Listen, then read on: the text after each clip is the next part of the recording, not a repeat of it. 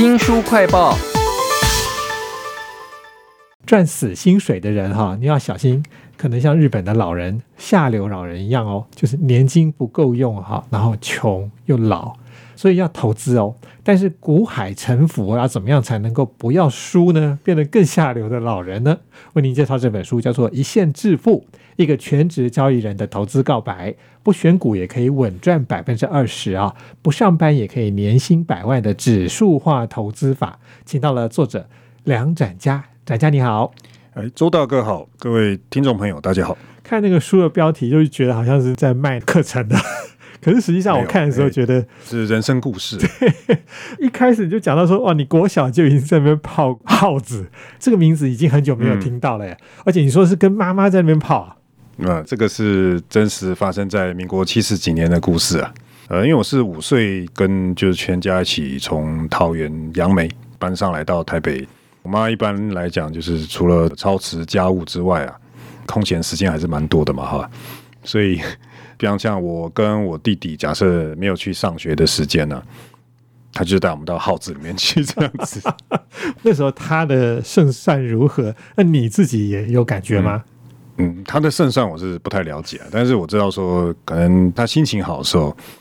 他会带我们到，你知道我们那个时候那个耗子啊，他在台北市中山堂的正对面的那个大楼，我现在还知道是哪一栋大楼，所以因为你知道那个火车站附近是有非常多的餐厅嘛，我们感觉到就是，哎，如果好像有赚钱的话，我们就在附近会吃一些比较好吃的这样子，很个人的经验，但是其实我也想到，我们的确有一个时间是台湾前烟角木嘛。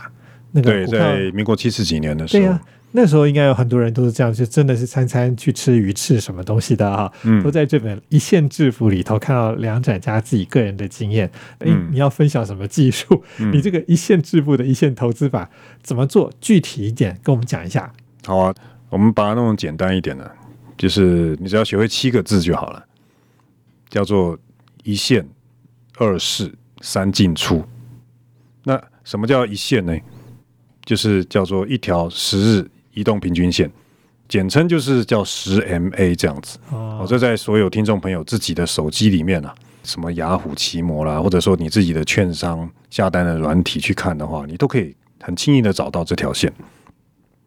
那二是是说呢，呃，我发现啊，在这个台股的大盘里面啊，它有一个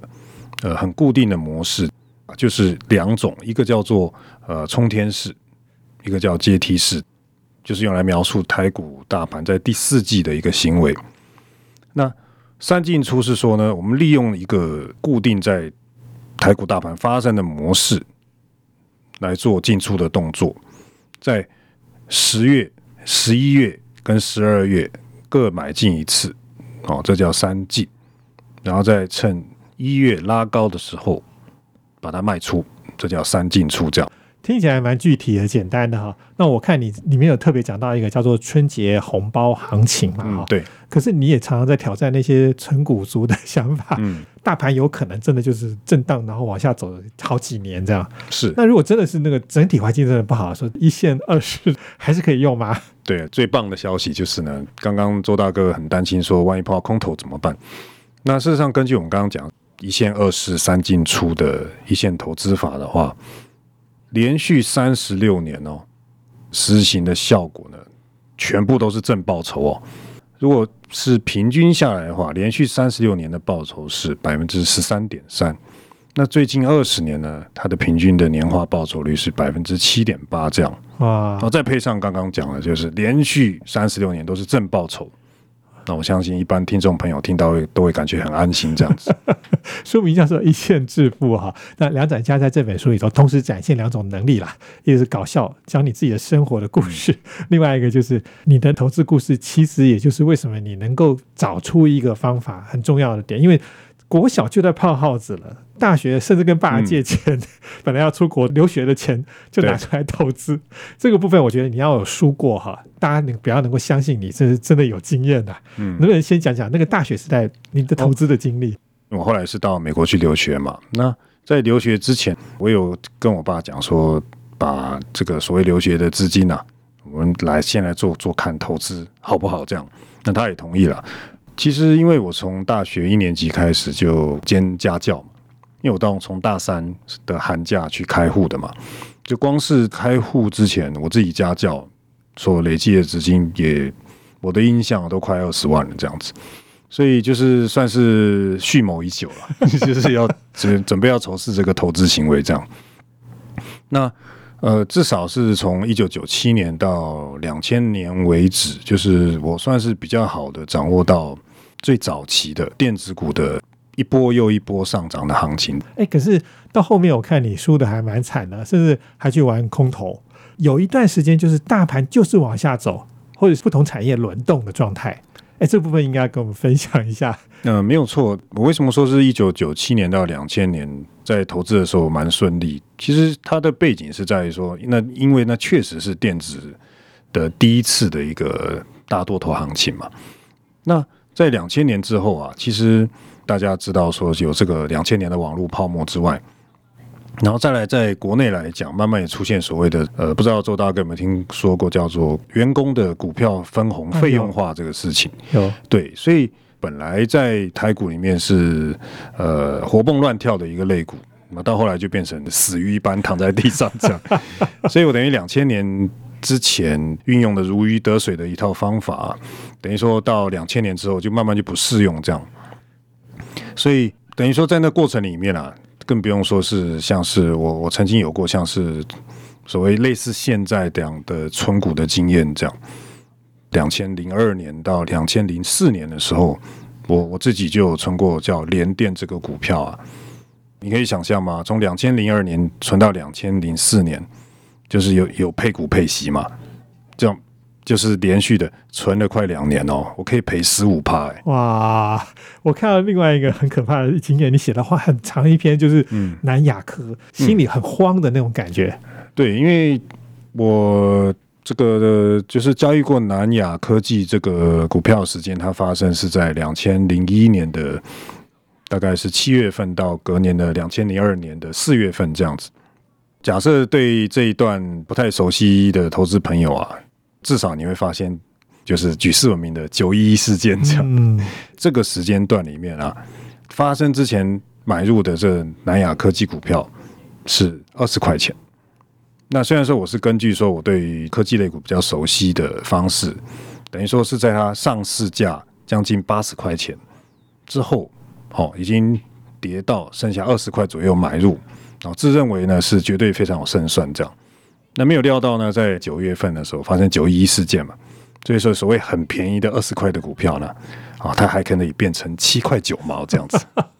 那时候讲说的壁纸啊，鸡蛋水饺股啊。我不晓得是对，就是大概从那个时候出现了这样的名词。尤其是你讲内心发生的事情，因为你本来很有胜算，到后来会慌，一线致富啊。展家在里面讲那个心魔这件事情讲的非常的好，所有投资人都应该要看这一块，因为这个才是真正影响到你投资行为能不能持续的一点了啊。你有讲到一个排毒的方法，嗯，我们那边讲其中一两个重要的点，比如说半瓶子技术这件事情，嗯，哦。嗯，就是在我碰到国外的这个教技术分析的老师之前啊，等于说我是自己去找书来看。我是在两千零八年底的时候呢，就是至少下半年啊，我做过相当一段时间的放空的动作。这样那一年虽然是所谓的空头行情，那从这里面我有赚到一些钱，但是很不幸的是哈，到了两千零八年的这个十月，就是在我在还在所谓放空的过程当中。在这个政府啊那边无预期的，他推出了一个叫禁空令，这样子，大盘还有所有的股票都是一直不断下跌嘛，无量下跌这样，所以就是那个时候政府就不准大家对股票来做放空这样。好，那就变成说我原本就都一直在放空股票嘛，就就不能做，变成好像很焦虑啊，就说啊明明做的很顺，结果不可以做这样。那我就想说还有没有什么东西可以放空这样，结果就被我找到叫做台股指数期货。这个工具，那之前我从来没有用过嘛，所以我就根据我的很有限的一个技术分析的知识啊，结果呢就把它放空在一个相当低的位置哦。那因为我认为它已经很低了嘛，就算弹起来呢，也弹得不高，这样就没有想到我在我所放空的位置那个地方啊，总共弹了一千点这样，所以就把我前面啊，就是好几个月连续放空的这个获利啊，